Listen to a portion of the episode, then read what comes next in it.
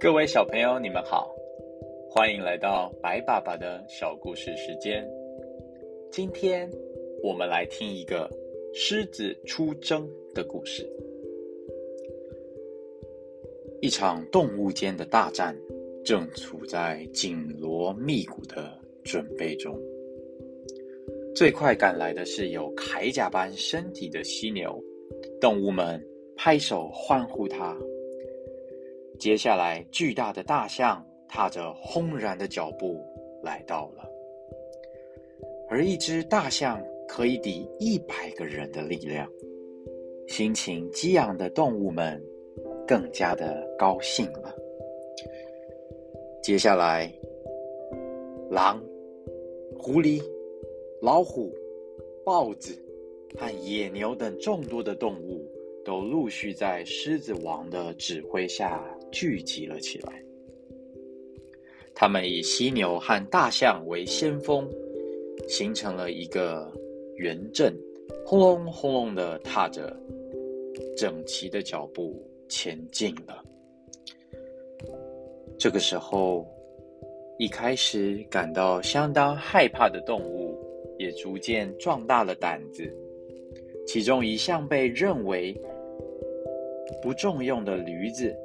慢吞吞的走进了园镇，诚惶诚恐的说：“请请让我加入吧。”大家听了都嘲笑他说：“你有什么用处啊？”驴子则是用很大声的声音叫道：“我一定有用处的，请让我加入。”驴子。平常是一只很沉默的动物，即使它开口说话，好像也是在嘴里含着一颗卤蛋一样，嘟嘟囔囔的说不太清楚。但是驴子在关键的时刻所发出来的声音，倒是不会输给任何的动物。这时候，驴子又一次使尽全力的大叫。请让我加入！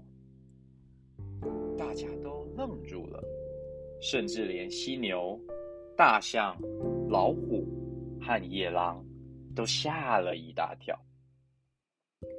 他们被驴子的坚持的声音，还有很有力量的声音给吓到了。可是，动物们依然没有改变他们的想法。他们一起转头向狮子王建议：“大王，把驴子送走吧，它的反应太慢，动作太慢了，它一定会耽误事情的。”可是，狮子王想了一想，开口说了：“我们还是让驴子参加吧。”既然狮子王这么说，大家以为狮子王只是可怜憨厚的驴子，大家就不再坚持了。看到驴子居然可以加入大家的队伍之中，小兔子他也自告奋勇的想要参战。然而大家都知道，小兔子是出了名的胆小鬼。他非常的容易紧张，而且什么事情都想的很多，有时候会惊慌失措的，会影响军心。可是狮子王还是答应了小兔子的请求。犀牛、老虎、大象，他们都非常的不解，他们不了解为什么狮子王要答应让小兔子也参加我们的这个战争。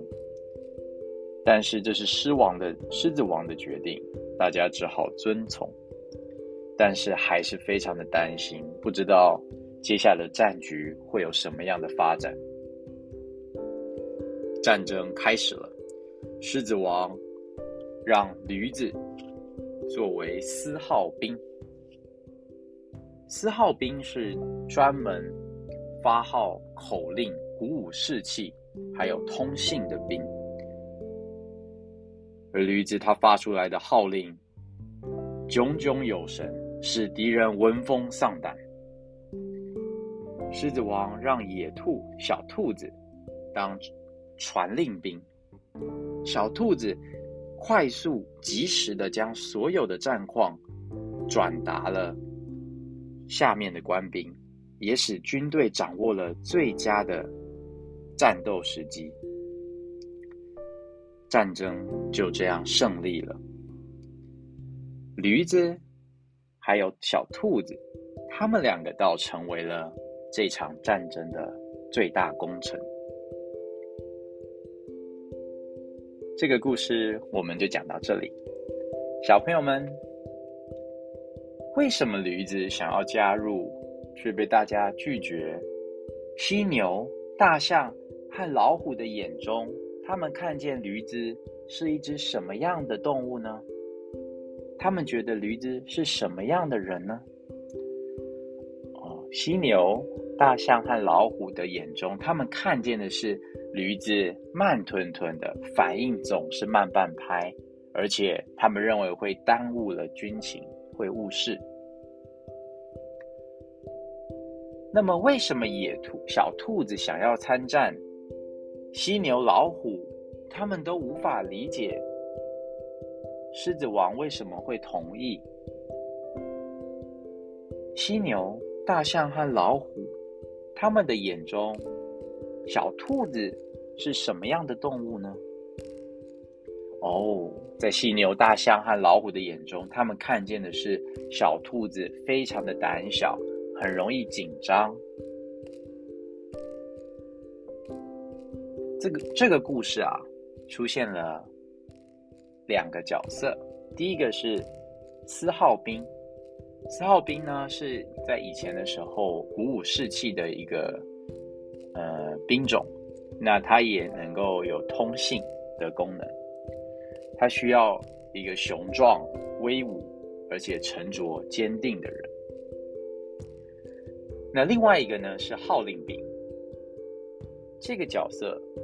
他是负责传达命令给下方的兵官兵的，他需要谨慎、快速，而且心细。这个故事里面，狮子跟其他的动物不一样。狮子王看到了驴子的沉着、坚定，还有它的大嗓门，也看到了小兔子的谨慎、心细，还有快速动作快速。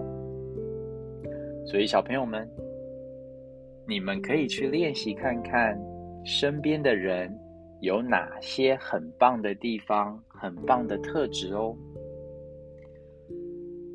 如果你马上想到的是你最爱的爸爸或妈妈，又或者你想到的是你的好朋友，那么你可以跟他们说：“爸爸，你做了什么事情？所以我觉得你很棒。”妈妈。你都会怎么样怎么样，所以我觉得你很棒哦。或者是啊，我的好朋友谁谁谁，因为你怎么样，所以我觉得你很棒哦。白爸爸鼓励你们去跟身边你最爱的人试试看，告诉他们他们很棒的地方在哪里，看看你们会收到什么样的回应呢？今天的故事我们就讲到这里。下一次我们再来想一想，有什么好听的故事、有趣的故事可以跟大家分享。